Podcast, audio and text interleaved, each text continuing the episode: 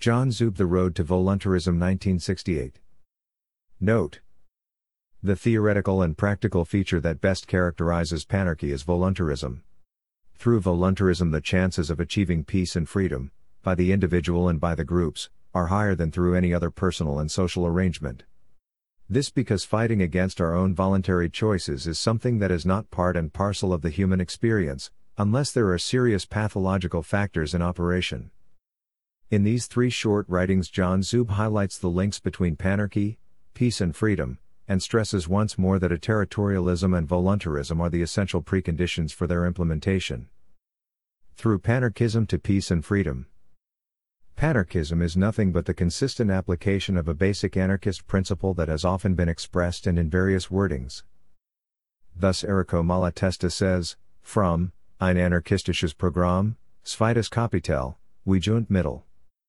Thus freedom for everybody, so that they can propagate their ideas and experiment with them.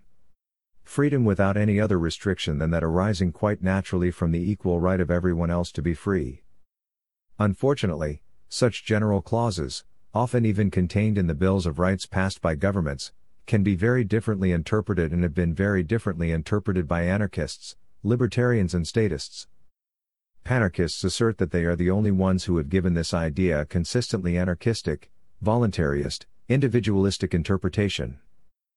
The best analogy is probably that of religious tolerance as opposed to religious hierarchy. Under this religious freedom, any kind person can freely hold and practice his religious beliefs side by side with free thinkers, rationalists, agnostics, atheists, and humanists, who do their own things. They may still argue with each other, extensively but by words only. Otherwise, they do peacefully coexist and leave each other alone or only try to make individual converts to their cause. The panarchist equivalent to this, in the political, economic, and social sphere, is statism for statists and anarchism for anarchists, any form of statism for those who believe in it, as long as they can stand it, and any kind of non governmental organization for those who believe in it. As Sonnemann put it, to each the government of his dreams. To which I added, or the no government of his or her dreams.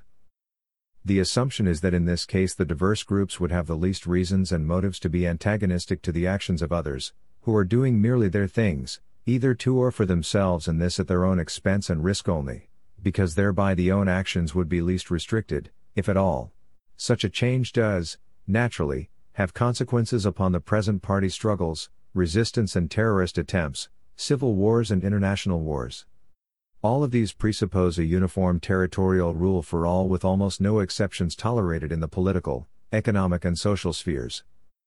We do already have and enjoy, unconscious of its panarchistic implications, panarchism in many other spheres of life that are most important in the views of most people, namely, for example, in sports, fashions, diets, entertainment, arts, crafts, choice of jobs or professions, choice of reading, studying and teaching activities, private lifestyles, private movement and transport choices, alternative medical and fitness means, organizational forms of private and cooperative enterprises, a great diversity of voluntary associations for a variety of purposes, in friendship circles, in sexual relations, even easy marriage and divorce contract options are panarchistic, in religion and in natural science experimentation.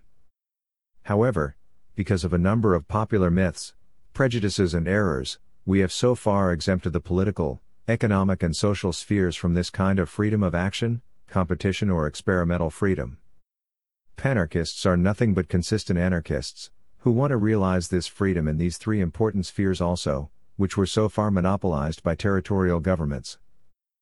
They do expect to achieve, through this extension of liberty, which includes even the liberty not to be free, according to individual choice, at least the same kind of advantages, quite apart from the ethical justification, that can be derived from freedom of action in the above mentioned minor spheres, where diversity of actions is already the norm, the accepted thing, where each does his own thing, not imposing it upon others and takes this kind of mutual tolerance for granted.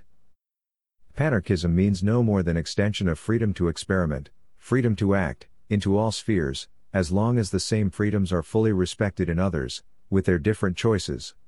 Moreover, panarchists are realistic enough to realize that mere words, no matter how skillfully combined and advanced, do not have a sufficient persuasive power over most other people.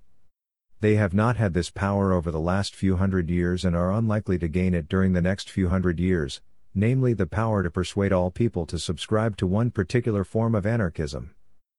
Panarchism is a kind of uncompromising compromise. Each gets his own way in his own affairs, but he does not get his ideal practiced by others, unless others come to individually accept it.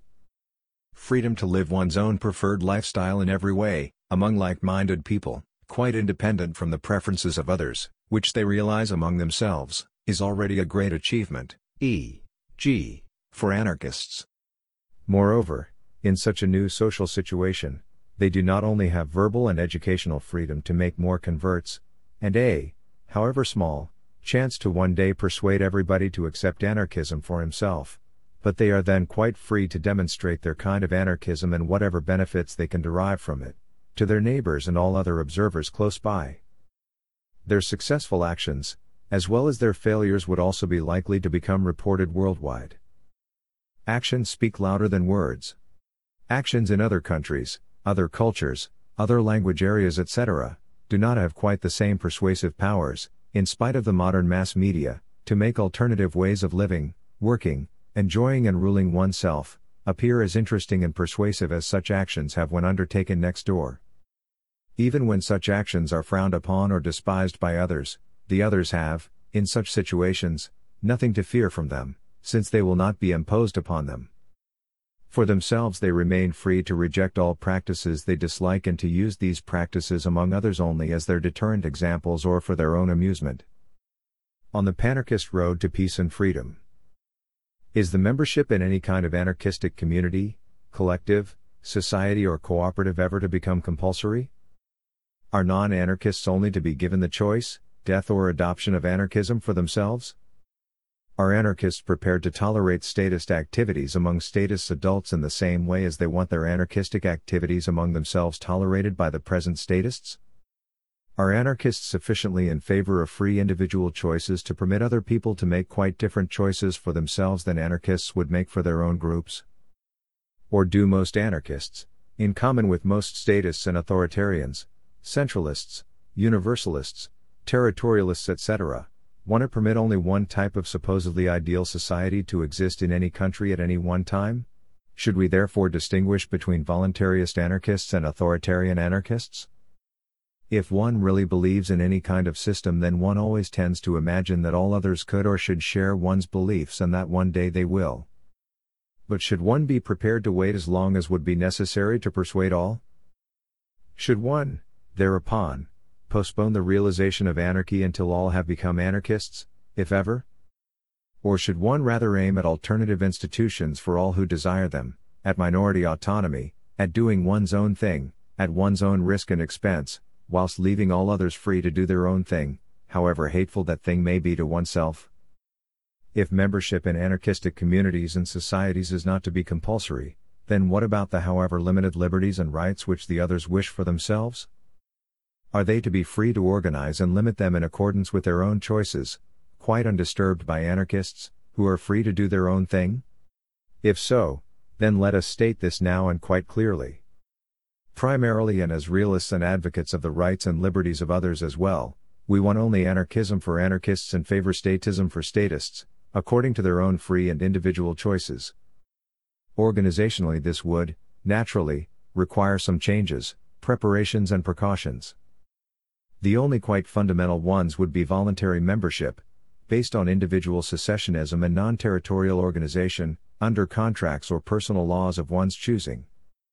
In other words, minority and majority autonomy for all who desire it, based on individual sovereignty, shared and combined as much as individuals want to. How could anarchist communities peacefully coexist even with statist ones, with each individual being free to choose between them? For the transformation, one would obviously have to do without centralistic, national, compulsory, uniform, territorial, and majoritarian solutions. The remaining options are voluntary membership for all, based on individual secessionism and individual associationism, and non territorial organization under personal laws or private and cooperative agreements and compacts. Voluntarism and non-territorial organization will have to be combined to make this alternative practical. When alternatives are permitted only on a territorial basis, then only exclusive nation states are involved, on a smaller scale, or various ghetto, reservation, concentration camp and deportation systems to achieve the desired territorial integrity and uniformity, which has nothing in common with individual liberty. Since there is nothing quite new under the sun, as a rule, one should expect that sometime, someplace, between some people, such an alternative has already been practiced to some extent and for a while. If one does not only rely on nationalists, centralists, and statist historians alone, then one can find, indeed, quite a number of historical precedents and even contemporary practices for the panarchistic alternative, for as many different governments or free societies as their clients, consumers or subjects desire, or, if you will, for consumer sovereignty even with regard to governmental services or disservices.